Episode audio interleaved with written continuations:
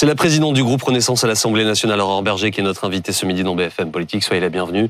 Euh, L'actualité immédiate, c'est la CGT qui annonce donc à l'instant reconduire le mouvement de grève dans les raffineries. Le syndicat qui dénonce le silence de la direction de Total. Il demande des négociations sur, euh, sur les salaires. Euh, évidemment, la conséquence de ça, et Philippe Godin en parlait dans le journal à l'instant, sont des galères pour beaucoup d'automobilistes dans les, dans les stations essence. Combien de temps ça va durer, Aurore Berger? Il y a plusieurs choses. Déjà, notre première responsabilité, nous, pouvoir public, c'est de faire en sorte d'avoir des prix accessibles des carburants. C'est ce qu'on a fait.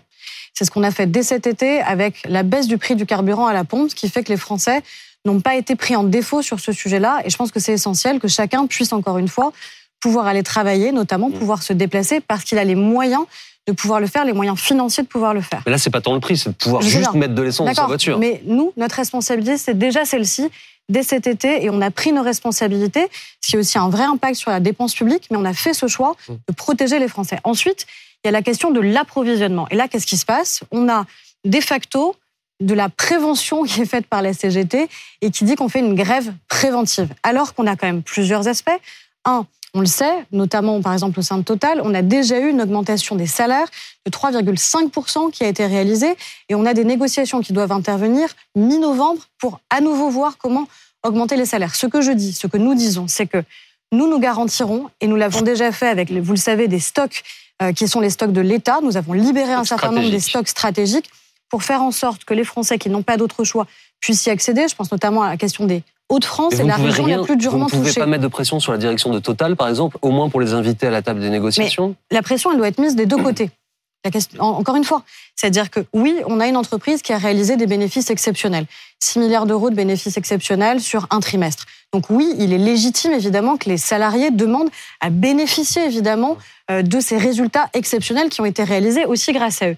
Mais ce qui est inacceptable, c'est que ces mêmes salariés de la, notamment sous la demande et la contrainte de la CGT, fassent encore une fois des grèves préventives qui ont un impact sur qui? Qui ont un impact sur les Français qui n'ont pas d'autre choix. Qui ont Donc, en Berger, si on vous écoute, la responsabilité est plutôt du côté de la CGT qui aurait des demandes, qui ferait des demandes excessives, plutôt que du côté de la direction de Total dont on pourrait dire aussi qu'elle joue la montre en renvoyant les négociations salariales là, au 15 novembre, c'est-à-dire dans plus d'un mois. Et parce qu'au départ, ces négociations, elles avaient été actées par les autres organisations syndicales aussi, et par le groupe Total. Et on a des négociations qui interviennent et qui avancent sur d'autres groupes énergétiques, par exemple sur Esso. Ce que je dis, c'est qu'on ne peut pas en permanence avoir la menace d'une grève préventive qui a quoi comme conséquence? Qu'on a aujourd'hui des Français qui n'ont pas d'autre choix que de pouvoir, que de vouloir aller travailler avec leur voiture. Je pense notamment aux soignants, par exemple, qui s'inquiètent, nos infirmières libérales, qui nous disent Moi, je me lève à 5 heures du matin, je fais le tour de plusieurs stations-service, je n'arrive pas à remplir aujourd'hui et à faire mon plein, et je suis inquiète pour les patients que j'ai. Donc vous trouvez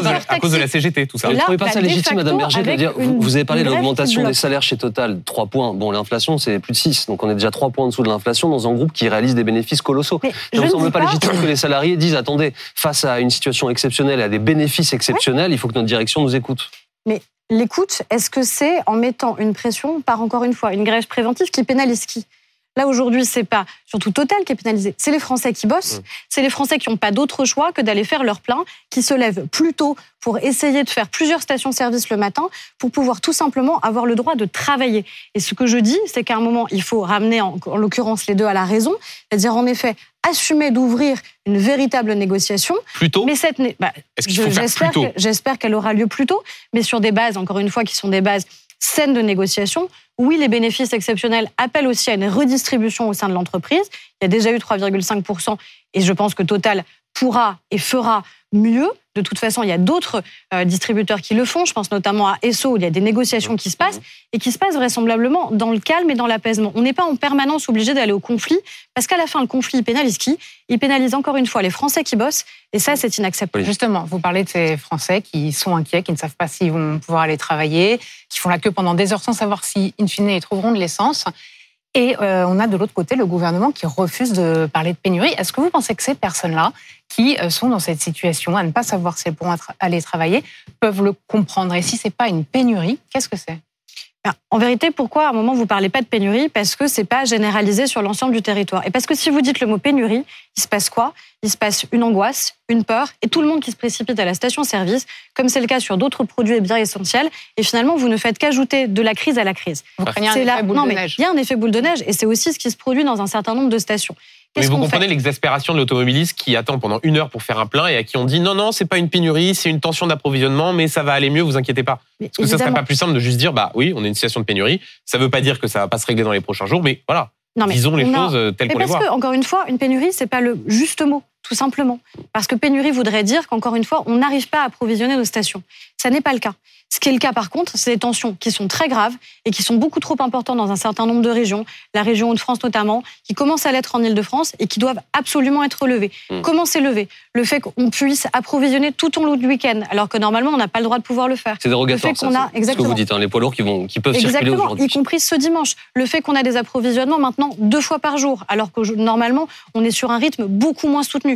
Le fait aussi qu'on a libéré là encore des stocks stratégiques, parce que dans les Hauts-de-France, on avait parfois 50% de manque dans un certain nombre de stations. Donc il aurait fallu les libérer plus tôt, les stocks stratégiques? Xavier Bertrand a lancé une alerte la semaine dernière en disant mais il fallait libérer tout de suite euh, les stocks stratégiques au niveau national. Bah, déjà, vous n'avez pas les mêmes situations sur l'ensemble du territoire. Vous voyez bien qu'il y a des régions qui, aujourd'hui, et tant mieux, ne sont pas du tout euh, impactées par, encore une fois, le phénomène qui est la grève et le blocage. Il ne faut pas inverser les choses. Il aurait fallu aller plus vite, plus loin. En tout cas, moi, ce que je constate, c'est qu'aujourd'hui, ces stocks ont été libérés là où on a des tensions qui sont importantes mmh. et que les décisions ont été prises pour, encore une fois, approvisionner plus, approvisionner plus vite, approvisionner sur un court terme, un moyen et un long terme. Mais je le redis, pourquoi aujourd'hui on a des difficultés d'approvisionnement? Parce mmh. qu'on a des raffineries qui sont bloquées. Et c'est quand même ça le premier point. Il ne faudrait pas inverser la charge. C'est pas la responsabilité de l'État. C'est qu'à un moment, on a une organisation syndicale qui a bloqué des raffineries et qui empêche de facto les gens de pouvoir s'approvisionner. Euh, le 1er novembre, les, les, les aides vont baisser. Les aides à la pompe vont baisser. Est-ce que vous ne craignez pas que mathématiquement, logiquement, ça entraîne une ruée vers les stations essence euh, sur la fin du mois d'octobre. Et, je précise qu'avant euh, le 1er novembre, il y a des vacances et qu'avant les vacances, il y a un pont. Donc c'est-à-dire qu'on sait que c'est mathématique, les gens vont faire le plein à ce moment-là. Oui, ça m'a pas échappé que pour partir en vacances, beaucoup d'entre eux, bah en effet, faisaient le plein. Mais il y a une responsabilité qui est la nôtre, encore une fois. J'ai commencé par ça mon propos en disant que nous, on avait justement protégé le pouvoir d'achat des Français. On en reparlera sans doute. Mais vous pensez pas que c'est avec le bazar, là, le 1er novembre? Mais dans ces cas-là, on fait quoi? Bah, je vous demande. moi, je, ne suis pas en charge des. Il y avait deux solutions. La gestion Soit du pays. on ne protégeait pas le pouvoir d'achat des Français. Et on disait, après tout, mais écoutez, les prix vont continuer à augmenter. Et c'est pas grave. Et chacun fera comme il peut. Et c'est ce qui se passe dans un certain nombre de pays. Aujourd'hui, en France, on a le taux d'inflation le plus bas de Mais Berger, est-ce qu'au fond, c'est pas cette décision qui. Parce qu'on parle de ce qui se passe sur les raffineries, c'est vrai. Mais c'est aussi la ristourne de l'État, la ristourne de Total qui crée cet afflux dans les stations-service. Est-ce qu'avec le recul, vous vous dites pas, on a pris une mesure antisociale, anti-écolo, qui crée la situation que l'on vit aujourd'hui. On a pris une mesure de protection des Français. Et moi, je ne regrette pas la mesure que nous avons adoptée à l'Assemblée nationale parce qu'elle permet, encore une fois, à celles et ceux qui n'ont pas d'autre choix que d'utiliser leur véhicule que de pouvoir faire le plein. Sinon, qu'est-ce qui se serait passé? Vous m'auriez interrogé aujourd'hui même en disant... Vous auriez pu cibler plus, par exemple, ce qui, était à l'origine de votre Vous m'auriez interrogé en disant c'est un scandale, on a aujourd'hui un certain nombre de Français qui n'ont plus les moyens de faire le plein. C'est ça la question que vous m'auriez posée. Donc aujourd'hui, la question, elle n'est pas les moyens. La question, elle est en effet sur l'approvisionnement. Et je le redis, la pression doit être mise sur celles et ceux qui aujourd'hui empêchent les Français de s'approvisionner et qui sont dans des, encore une fois, une guerre une guerre et une grève préventive et je ne trouve pas ça sain. Madame Berger, qu'à un moment, on doit d'abord pouvoir négocier avant d'engager mmh. des Vous parlez de pression, Madame Berger. Alors les Français, ils sentent la pression, la pression qui est liée à la sobriété qui leur est demandée. Il y a une grande conférence de presse cette semaine pour expliquer, enfin tous nous expliquer, nous rappeler des, des gestes en fait de bon sens. Euh, est-ce que ça va suffire à passer l'hiver sans rationnement et sans coupure? C'est l'objectif. C'est-à-dire qu'encore une Donc, fois. Donc ça veut dire que si on fait bien ce qui nous a été expliqué, bon, que l'on savait un peu, mais qui nous a été rappelé, ça ira. Mais c'est exactement l'objectif qu'on poursuit. C'est-à-dire que l'idée n'est pas de, sortir un plan juste pour euh, se rassurer les uns les autres euh, et juste pour montrer qu'on serait exemplaire. L'idée, c'est quoi? C'est qu'à la fois, on a un enjeu de moyen et de long terme lié à l'urgence écologique. Et donc, ça veut dire qu'il va falloir durablement changer un certain nombre de modes de consommation notamment. Mais on a aussi un enjeu de très court terme, qui est comment on fait pour prévenir justement les risques potentiels de pénurie, les risques de coupure. Si on arrive toutes et tous à réaliser une baisse de 10% de notre consommation énergétique, alors oui, ça veut dire qu'on arrivera à passer cette période sans qu'il y ait des coupures. Vous avez ça veut dire un engagement pour venir de l'État. Comment Vous avez hésité à mettre un col roulé pour venir aujourd'hui? Écoutez, moi j'ai assez chaud sur votre plateau, donc j'ai pas besoin là mmh. d'un col roulé. Mais en l'espèce, on peut en permanence moquer les initiatives des uns et des autres. on peut juste aussi considérer que si on le fait pas, on montre pas l'exemple. Et à un moment, je pense que c'est aussi ça. Et le vrai sujet, c'est quoi dans le plan de sobriété Ça peut marcher sans contrainte C'est d'abord l'exemplarité de l'État, parce que ce qui est insupportable pour les Français, c'est souvent finalement qu'on leur demande des efforts alors qu'on ne se les applique pas à nous-mêmes. Mm. Ça, c'est insupportable. Donc c'est d'abord l'exemplarité de l'État, l'exemplarité des pouvoirs publics, l'exemplarité des administrations. C'est aussi l'exemplarité des entreprises. Sans aucune contrainte. C'est pas vrai parce que d'un point de vue réglementaire, on a pris un certain nombre de mesures sur la publicité lumineuse, par exemple. Donc, on peut tout à fait des cas aussi. C'est précis pour le reste. C'est un code des de cas assez précis, mais on a à un moment la possibilité d'aller plus loin sur de la contrainte s'il y a besoin d'en arriver là. Moi, je crois que les entreprises, c'est leur intérêt d'y aller. C'est leur intérêt économique parce que l'énergie coûte cher, mais c'est leur intérêt aussi vis-à-vis des consommateurs, parce qu'aujourd'hui, les Français sont de plus en plus attentifs à ce que les entreprises font ou ne font pas en la matière, et ils changent aussi leur mode de consommation en fonction de ça. Mmh. Et puis après, c'est évidemment nous-mêmes, dans nos consommations habituelles, dans nos comportements de tous les jours, où évidemment on a un rôle majeur à jouer. Mais c'est les trois combinés des comportements de tous les jours. L'une des mesures phares, c'est de dire la limite euh, du chauffage, c'est 19 degrés. Cette limite, elle est inscrite dans le Code de l'énergie depuis 1978. C'est pas une mesure nouvelle. Est-ce qu'on n'a pas tout simplement un immense retard sur ces questions? Si, probablement parce que finalement, on n'avait pas forcément euh, suffisamment conscience de l'urgence euh, qui était devant nous et de la nécessité à agir. Mais ça veut dire qu'on n'en avait pas suffisamment conscience individuellement et collectivement. Donc oui, on rappelle des mesures qui sont des mesures de bon sens, qui sont aussi d'ailleurs des mesures de santé. Pardon, mais c'est une autocritique que vous faites de l'exercice de votre, du pouvoir de votre majorité, parce que ça va faire 5 ans là que vous êtes au pouvoir. Euh, je crois que c'est une autocritique, vu les dates que vous rappeliez, qui peut être faite sur les 30 dernières années. le euh, nombre. Y compris donc euh, nous-mêmes. Je crois qu'il faut être très lucide là-dessus. Mais encore une fois, c'est l'effort combiné État, mm. entreprise et consommateur, ah ben citoyen, qui peut et qui doit pouvoir fonctionner. Euh, Aurore Berger, un député de votre groupe, Jean-Marc Zulési en l'occurrence, a déposé un amendement au budget pour taxer davantage le kérosène des jets privés.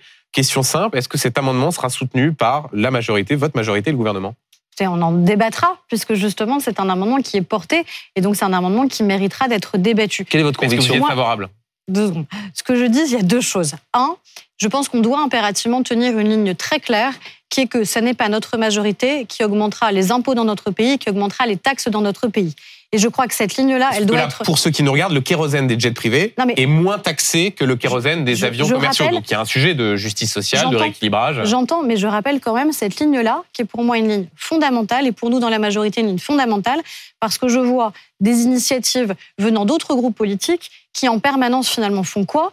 Veulent augmenter les impôts, veulent augmenter systématiquement les taxes. Je ne, crois, pas pour les ultra je ne crois pas que l'écologie passe systématiquement soit par de l'interdiction, soit par de la taxe supplémentaire. Donc sur cet amendement Sur cet amendement, qu'est-ce qui se passe? On a la nécessité, en effet, de dire qu'il ne faut pas donner le sentiment de deux poids, deux mesures. Hmm. Il ne faut pas donner le sentiment qu'en fait, les efforts, ce seraient toujours pour les mêmes, à défaut de ceux qui, en fait, sont peut-être les plus spectaculaires parfois dans les mesures qu'ils mettent en œuvre. Donc, Et donc vous espérez qu'il soit adopté cet amendement Je pense que cet amendement sera adopté. Je pense qu'on aura un débat sur le sujet, mais je ne pense pas qu'il faille que le symbole, si vous voulez, emporte tout. C'est pas cet amendement. Le symbole, c'est important en politique. Hein, c'est pas vous qu'on. Mais vous savez bien quand même que ça n'est pas. Et d'ailleurs, ça n'est pas ce que dit euh, mon collègue, est président d'ailleurs de la commission du développement durable. On sait bien que c'est pas ce sujet-là qui emporte euh, toute la question non, mais vous voyez quand même l'ironie. Vous dites, j'espère que cet amendement sera adopté. Il y a quelques semaines, quand Clément Beaune parlait de la nécessité de réguler les jets, à ce moment-là, Christophe Béchu, son ministre de tutelle, disait oui, mais attention à l'écologie du buzz. les jets privés, c'est pas le sujet. Vous n'aurez pas échappé que c'est pas l'amendement qui a été déposé et que c'est pas la proposition qui a été faite par, euh, par la majorité. Équilibrage par la taxation, Clément Beaune. Mais c'est pas l'amendement là qui a été proposé et qui sera encore une fois débattu. Ce que je crois, c'est un réaffirmer notre ligne pas d'impôts, pas de taxes supplémentaires, notamment qui devraient peser sur nos entreprises et qui devraient peser sur les Français. Et au contraire, nous, on continue à les baisser. On baisse notamment les impôts des entreprises. pas les jets privés. Hein, mais je sais bien. C'est pour mais C'était la question de Benjamin, en fait. Oui, mais je crois que c'est important aussi en politique de rappeler des éléments qui sont des éléments de cohérence, qui sont des éléments de stabilité, qui font qu'à un moment les Français ont confiance ou n'ont pas confiance. Avançons, s'il vous plaît. Si vous changez la ligne en permanence, je crains qu'à un moment, les Français n'aient plus confiance. Euh, Éric Arella, le patron de la police judiciaire de Marseille, a été renvoyé. Il lui est notamment reproché d'avoir soutenu ces hommes qui avaient manifesté contre la réforme de la police judiciaire qui est, euh, qui est en cours lors de la venue du patron de la police nationale à Marseille. Ma question est simple. On n'a pas le droit de manifester son mécontentement quand on est policier. C'est absolument pas ce qui est dit. Euh, il faut partir de ce que dit au départ cette réforme qui va commencer à être débattue seulement au Sénat, puis qui sera débattue à l'Assemblée nationale. C'est une réforme qui est demandée d'abord par la Direction générale de la police nationale depuis des années. Une réforme qui avait été anticipée une époque où je n'étais pas tout à fait aux responsabilités, par Pierre Jox. Donc vous voyez que c'est quelque chose qui date. Et une réforme qui dit quoi? Absolument pas l'idée de dénaturer les fonctions de la police judiciaire. Au contraire. C'est pourtant la crainte de la PJ, c'est pourtant la crainte des magistrats. Il faut entendre, encore une fois, les craintes qui s'expriment, mais il faut aussi rappeler la réalité de ce que dit aujourd'hui ce qui est un projet de loi. Et le projet de loi dit quoi? En aucun cas qu'on affaiblirait les moyens, mais qu'on a aujourd'hui dans chacun de nos départements plusieurs chefs de la police. Parfois jusqu'à cinq personnes qui sont responsables pour l'organisation de la police dans les chacun des départements. dans les départements où c'est testé, il y en a cinq en France. Euh, par exemple, les, officiers de police judiciaire, qui sont en gros l'élite des enquêteurs en France, ils se retrouvent à faire du maintien de l'ordre, par exemple. Est-ce qu'aujourd'hui, on a un taux d'élucidation euh, qui augmente ou qui baisse?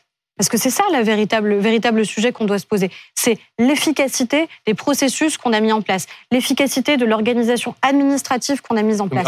est-ce que virer le patron de la PJ marseillaise et de la PJ du Sud est à même d'apaiser et de comment dire de créer les conditions d'un dialogue apaisé entre Gérald Darmanin, le ministère de l'Intérieur, et euh, les officiers de la police judiciaire qui sont opposés à cette réforme. Est-ce que Gérald Darmanin n'a pas eu la main un peu lourde? Déjà, la décision, elle a été prise par la direction générale de la police nationale. Et c'est cette décision qui a été respectée et mise en œuvre.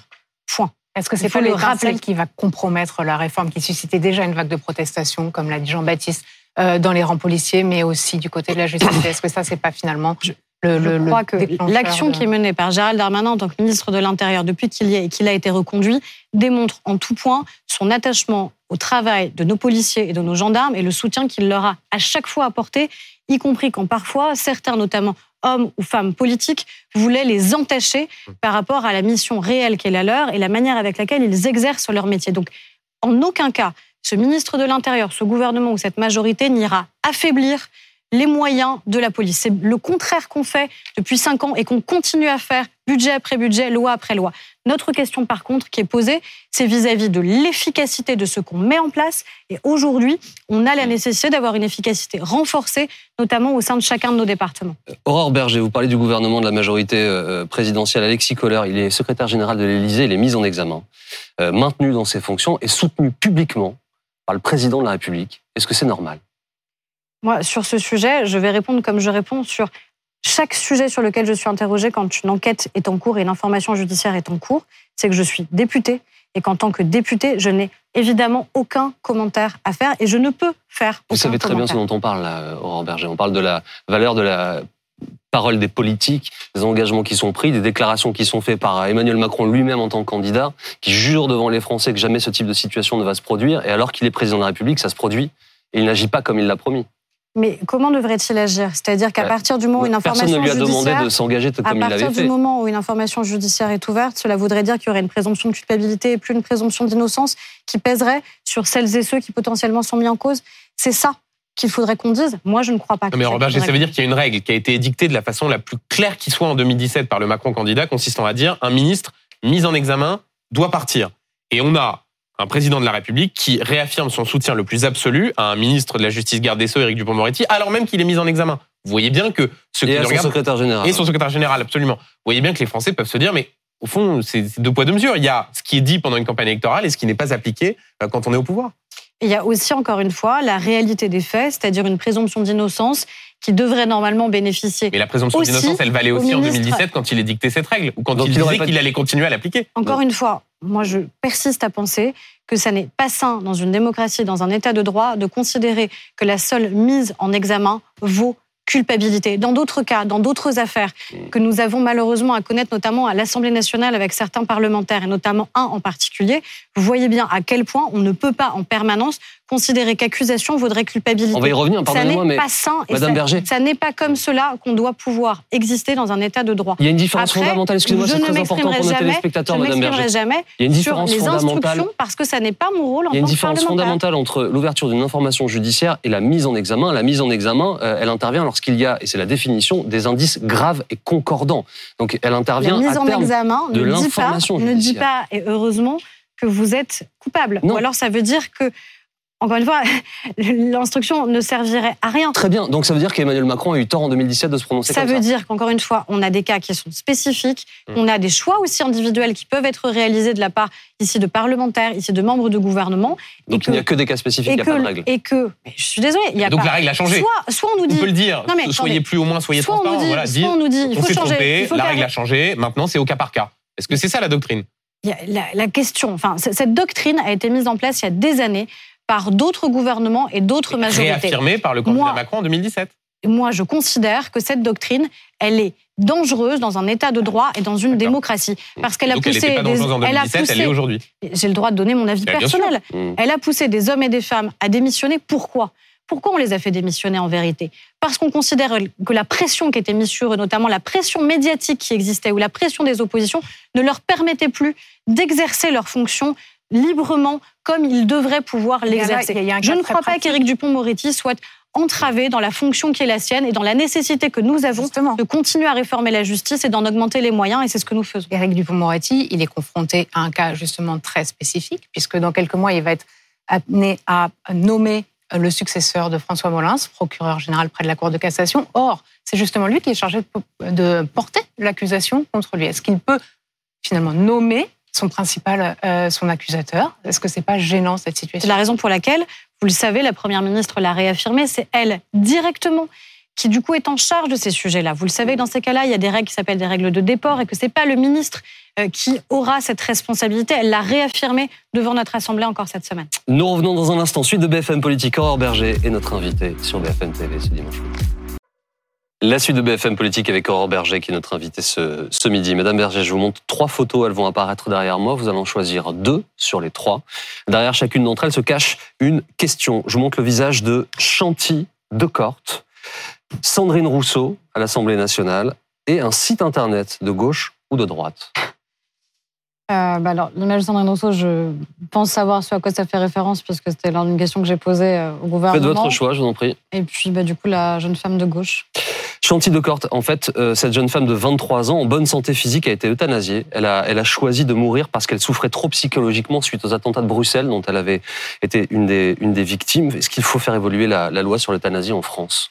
C'est un débat qu'on va ouvrir. Euh, c'est un débat sur lequel, un peu, moi, comme on a vu le débat sur la question de la, la bioéthique, je pense qu'il faut assumer d'entrer, en tout cas en tant que député, sans savoir forcément dès le départ quelle est la réponse qu'on y apportera. Euh, parce que déjà c'est un débat qui est vertigineux. À partir du moment où on prendra une décision, on sait très bien qu'on ne pourra pas revenir en arrière.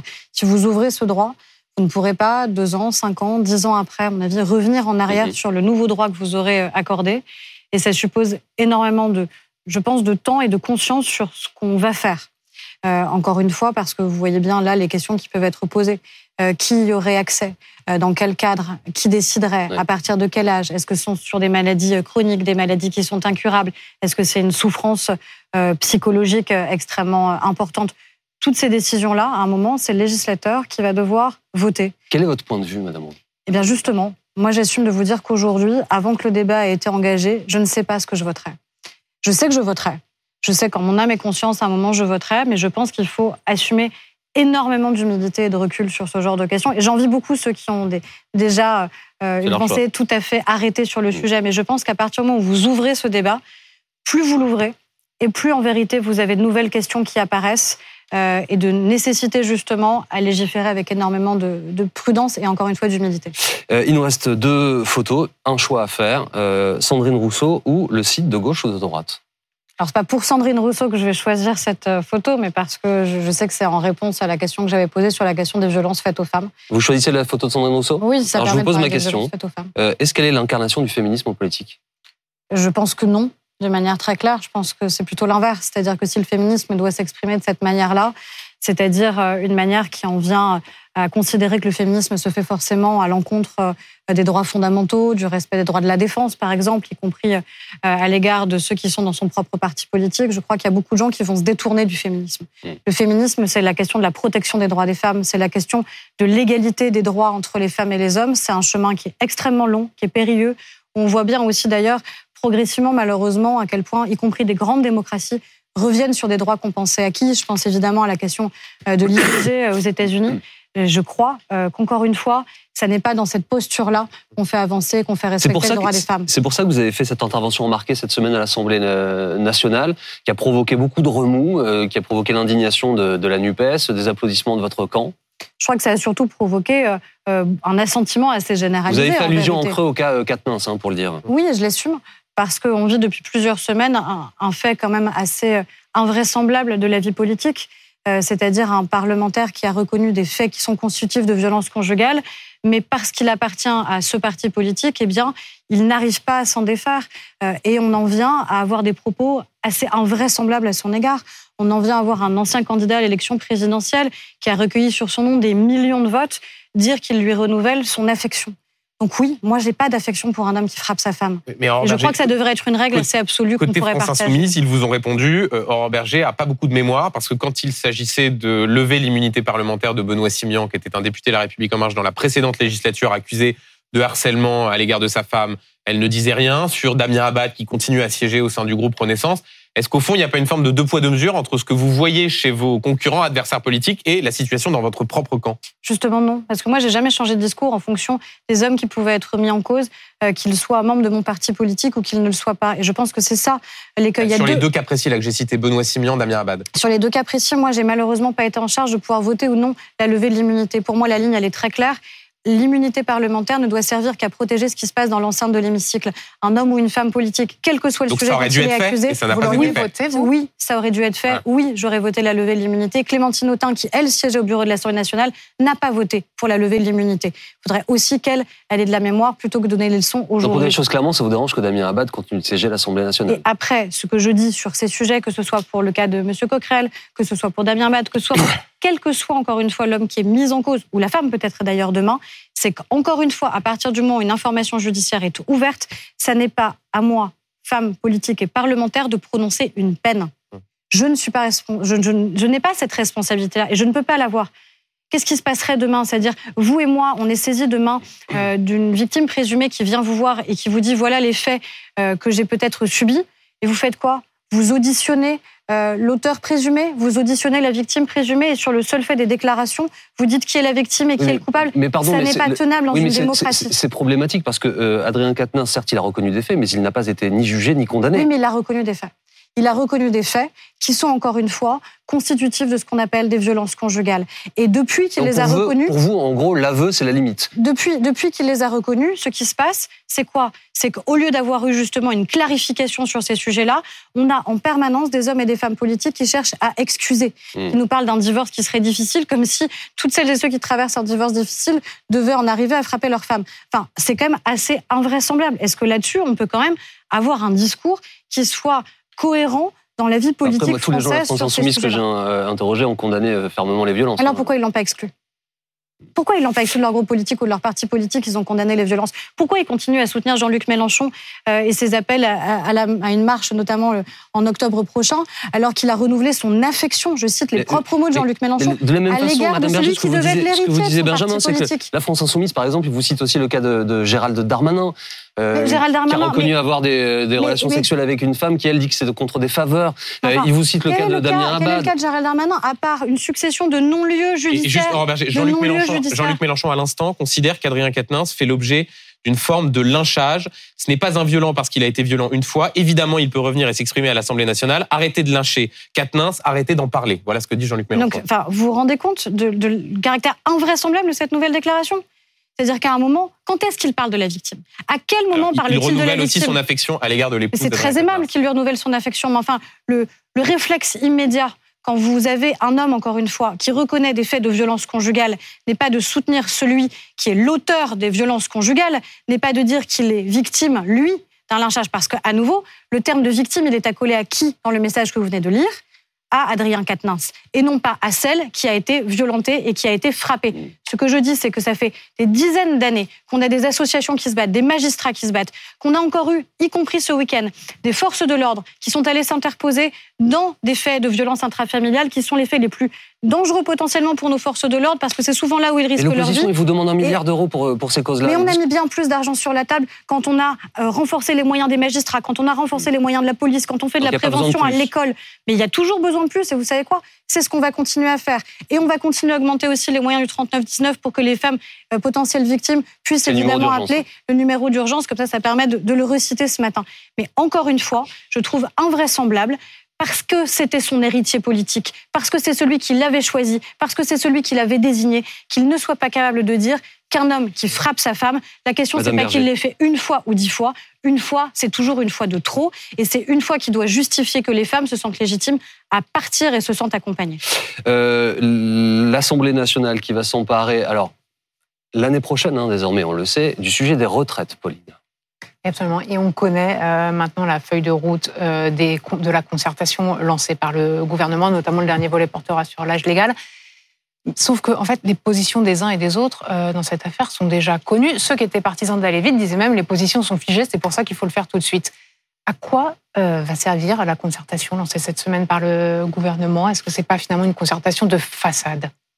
Non, parce qu'on a aujourd'hui des organisations syndicales qui ont tout accepté de venir dans cette concertation. Et donc, je crois que ça, c'est plutôt une bonne chose. Par rapport au premier sujet qu'on évoquait, je trouve que c'est quand même mieux de se dire qu'on a des bases qui peuvent être des bases où on concerte et on dialogue Tout en dans le pays. leur opposition ferme et formelle à euh, l'allongement ou au report de l'âge légal de, départ à la retraite. C'est quoi le J'ai dit 65 ans, c'est niette. Qu'est-ce que ça peut changer C'est quoi le euh, point de départ sur le sujet que nous on assume? Le point de départ, c'est la nécessité de la réforme. Mmh. La nécessité de la réforme. Pourquoi? Tout simplement pour pouvoir continuer à financer notre système.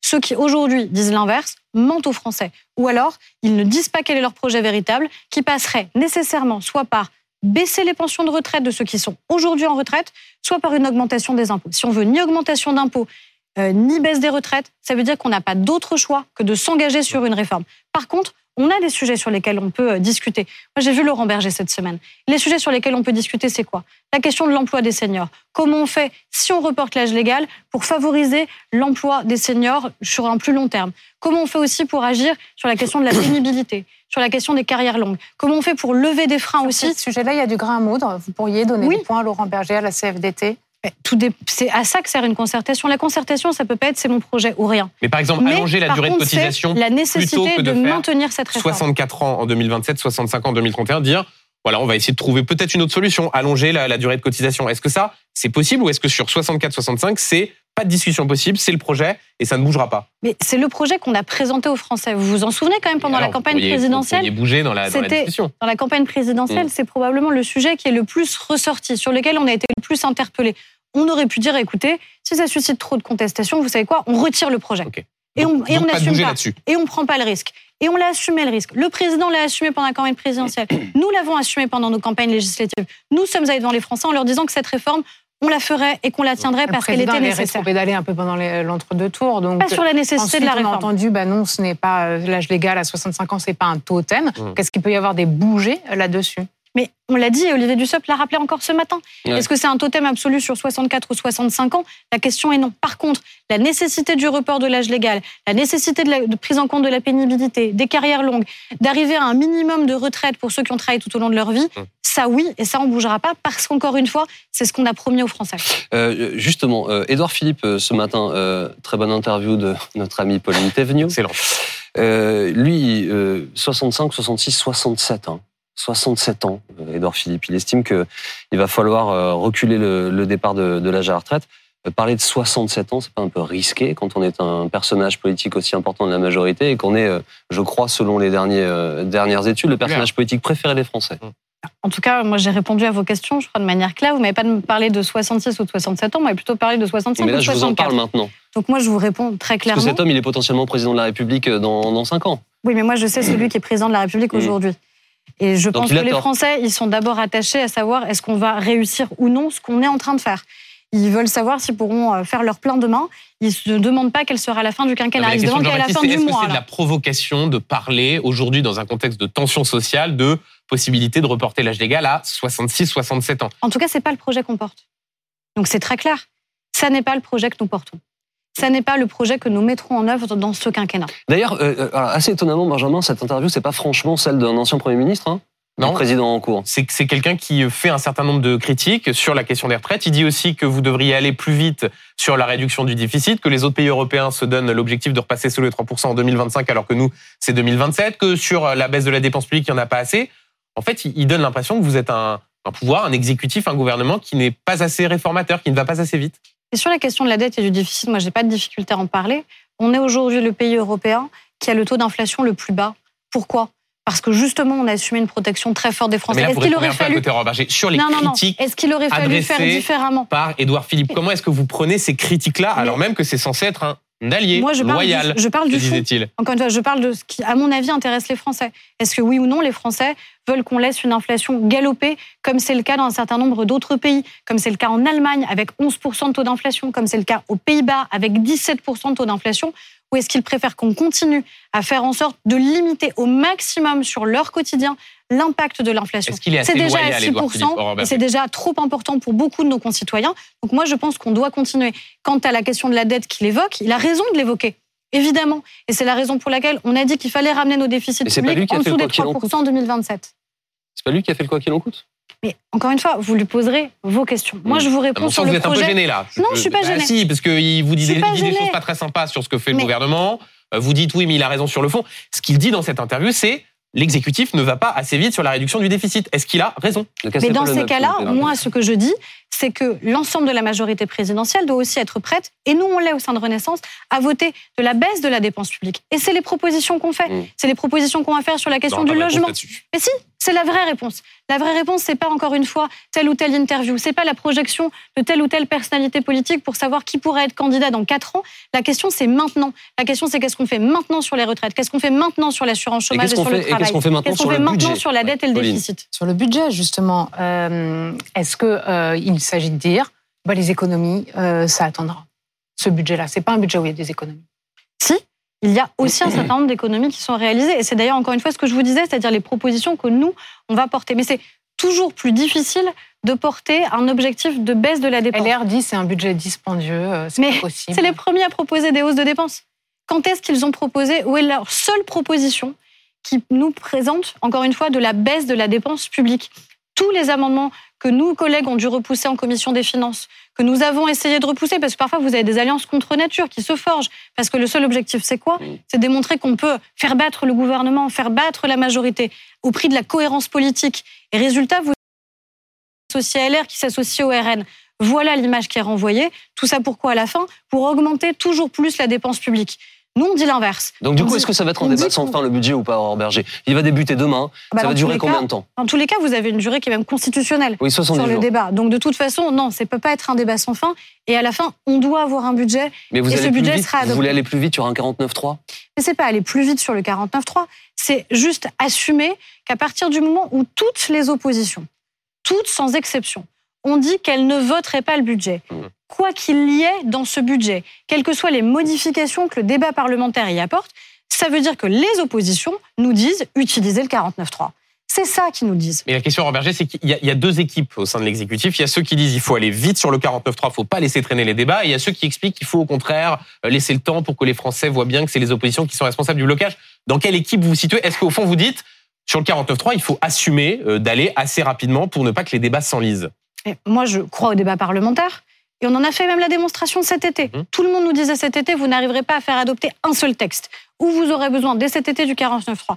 C'est pas ce qui s'est produit. Mais parce qu'on avait aussi des oppositions qui, à ce moment-là, avaient accepté le dialogue. Et donc cette aujourd'hui, inévitable. C'était sur le pouvoir d'achat. Mais c'est ce que je viens de vous répondre. Mmh. C'est-à-dire qu'encore une fois, ce sont les oppositions qui nous disent d'utiliser le 49.3. Donc ça n'ira jamais au terme des 70 jours. En fait, ça va aller très très vite très très vite, j'en sais rien. Tout dépend à un moment de la manière avec ça laquelle. dès la semaine prochaine le 49.3. Tout dépend de la manière avec laquelle les débats vont s'organiser. Moi, je ne crois profondément que oui, le débat doit exister, mais que le débat ne doit pas se faire au prix de la cohérence politique, ne doit pas se faire au prix de taxes supplémentaires, d'impôts supplémentaires, de dettes supplémentaires, hmm. et qu'encore une fois, oui, notre responsabilité, ce sera d'assumer d'engager suffisamment tôt le 49.3 si les oppositions bloc matin, midi et soir le débat. Euh, l'opposition appelle à, une marche contre la vie chère et pour la transition écologique le 16 octobre. Une partie de l'opposition, hein, je pense à la NUPS. Euh, un appel qui est repris aujourd'hui par euh, une série de personnalités, dont la très récente prix Nobel de, de littérature, Madame Ernaud. Est-ce que vous craignez cette mobilisation du 16 octobre? Il n'y a pas à craindre une mobilisation. Les Français sont libres de manifester et sont libres de dire aussi quel projet alternatif ils voudraient voir être mis en place dans le pays. C'est leur liberté fondamentale, donc moi je le crains pas.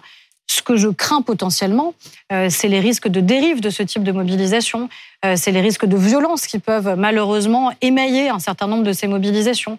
Et malheureusement, quand c'est une mobilisation qui est lancée par Jean-Luc Mélenchon, il y a régulièrement des appels à l'insurrection, des appels à la violence. Et ça, je ne crois pas que ce soit constitutif de la liberté de la manifestation. Vous trouvez qu'il appelle à la violence? Ben, Je crois que très régulièrement, dans les termes qui sont les siens, dans la méthode qu'il emploie, dans les comportements de ses propres parlementaires à l'Assemblée nationale, ce ne sont pas des comportements qui sont des comportements respectueux de notre Assemblée et donc qui sont respectueux des Français. Moi, je pense qu'au contraire, on a déjà une société qui est suffisamment violente, que les Français profondément le regrettent et qu'on a plutôt intérêt à ramener de la mesure dans le débat public. Vendredi matin, vous disiez, Jean-Luc Mélenchon, je cite, n'est pas crédible pour continuer à être un homme politique. Est-ce que là, vous n'êtes pas dans une forme de, surenchère Jean-Luc Mélenchon, il est à la place qui est la sienne, il a réuni près de 22% des suffrages à l'élection présidentielle. En quoi ne serait-il plus crédible pour être un homme politique? Moi, on m'interrogeait à la fois sur l'affaire qu'on a évoquée d'Adrien Quatennens. Moi, je persiste à penser que ce qu'il a dit et ce qu'il vient de réitérer aujourd'hui le discrédite et que ça devrait, pour les Français, le discréditer de manière définitive, et qu'en plus, on a dans la formulation qui sont les siennes, dans les comportements qui sont les siens, notamment sur cet appel à mobilisation, encore une fois, pas juste un appel à manifestation, ça c'est une liberté absolue des Français, mmh. mais un appel qui est lui beaucoup plus violent, et je ne crois pas que ce soit les responsables politiques qui devraient avoir ce genre de comportement. Euh, un mot, s'il vous plaît. Euh, projet de loi qui arrive le 24 novembre à l'Assemblée. Absolument, une proposition de loi du député La France Insoumise, Émeric Caron, qui sera discuté dans l'hémicycle à l'occasion de la niche parlementaire de la France Insoumise sur l'interdiction de la corrida. En 2021, Aurore Berger, vous aviez signé une pétition pour l'interdiction de la corrida. Question simple, est-ce que vous voterez cette proposition de loi du député euh, de la France Insoumise, Émeric Caron? Moi, sur ce sujet-là, j'ai dit que, évidemment, mon groupe parlementaire, parce que c'est un sujet euh, éthique, est évidemment totalement libre euh, de son vote et de son choix. Je ne tords pas le bras des députés de mon groupe euh, pour qu'ils décident sur ce type de questions. Donc, ce sera une liberté. Moi, je ne sais pas si je serai dans l'hémicycle à cette date-là. Alors, si vous y êtes, donner une délégation. je ne peux pas répondre. si vous y êtes. Donc je ne peux pas répondre. Si j'y suis, je ferai mon choix à ce moment-là. Mais pourquoi c'est compliqué de le dire alors que vous avez signé une tribune expliquant que vous vouliez son interdiction et parce que c'est un projet de loi de l'opposition, vous ne pouvez pas dire non, aujourd'hui le C'est pas un sujet. D'ailleurs, je l'ai dit par exemple sur la question de l'IVG quand j'ai été interrogée que si la France insoumise décidait que ce soit l'un des premiers textes qui soit examiné, évidemment, je le voterais puisqu'ils disent la même chose que ce que nous nous avons porté. Donc moi le sujet parce que la question, c'est quel est le projet politique est derrière et comment il le défend. Moi, ce que. non, c'est. défendre l'interdiction de la corrida, soit c'est interdit, soit c'est autorisé. C'est pas ce que je dis. Euh, sur la question de la corrida, j'assume les positions qui ont toujours été les miennes. En faveur de l'interdiction. En faveur de l'interdiction. J'ai signé des pétitions, c'est public, j'aurais pu ne jamais le faire. Moi, j'assume complètement cette position qui est personnelle et encore une fois, je ne demande pas aux députés de mon groupe de suivre telle ou telle position, mais d'être libre. Ce que je ne veux pas, c'est qu'on ait demain un projet de société qui soit en permanence des projets d'interdiction, notamment sur des enjeux qui sont essentiels. Je pense à la question de la chasse, par exemple, qui sont très identitaires dans notre mmh. pays et qui réunissent des millions de Français qui sont attachés à ce patrimoine. Et c'est juste ça la limite que je vois notamment dans le projet qui est celui de M. Caron. Merci beaucoup, Aurore Berger, d'avoir accepté notre invitation ce midi. Merci beaucoup, Pauline, Benjamin. Euh, voici l'affaire suivante. Philippe Godin et Dominique Rizet. Je vous retrouve, moi, à 18h pour BFM TVSD. Tout à l'heure.